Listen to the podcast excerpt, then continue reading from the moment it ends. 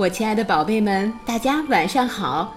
欢迎您收听今天的听果子讲故事，也感谢您关注我们的微信公众账号“果子儿童故事”。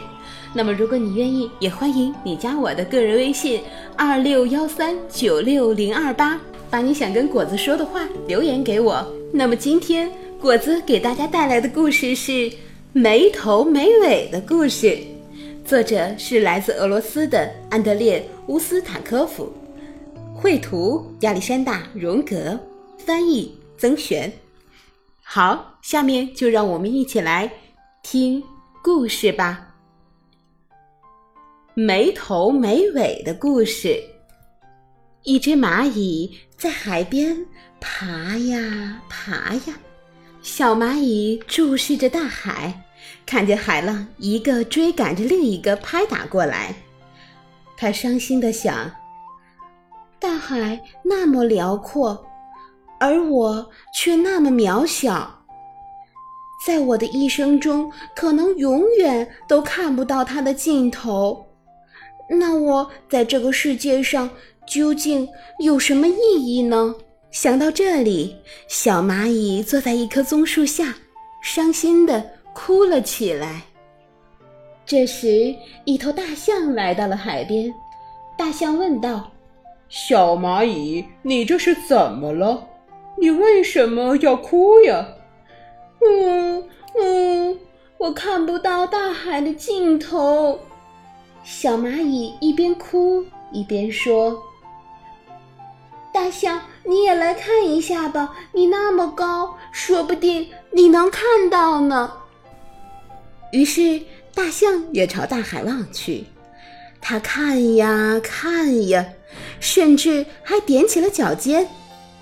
可是，大海的尽头在哪里呢？它什么也没有看到。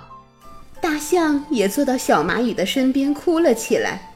他们哭得伤心极了。突然，小蚂蚁拍了拍自己的小脑袋：“大象，你听我说。”我有一个办法了，你爬到棕桐树上去，然后我再爬到你的身上，我们再试试，说不定就能看到大海的尽头了。于是，小蚂蚁爬到了大象的身上，大象又爬到了棕桐树上，他们看呀看呀，可惜他们什么也没看见。现在。小蚂蚁和大象一起坐在树上，嚎啕大哭起来。这时，一只金枪鱼游到了海岸边。“嘿！”金枪鱼大声地叫着，“我说你们俩啊，为了什么事儿哭得这么伤心？海水已经够咸的了。”“嗯嗯，我们看不到大海的尽头。”小蚂蚁和大象哭着回答。什么？金枪鱼十分的惊讶。这这里难道不是大海的尽头吗？我一直以为这里是呀。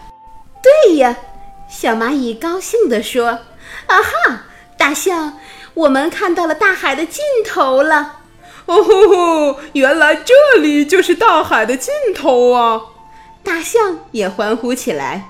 于是，他们从棕桐树上爬了下来。可是，就在大象从树上爬下来的时候，他突然又想到了一个问题：奇怪，如果这里是大海的尽头，那么大海的起点在哪儿啊？好了，我亲爱的宝贝们，这个故事讲完了。那么，你知道大海的起点在哪儿吗？欢迎你留言给果子。嗯。时间不早了，大家晚安，好梦。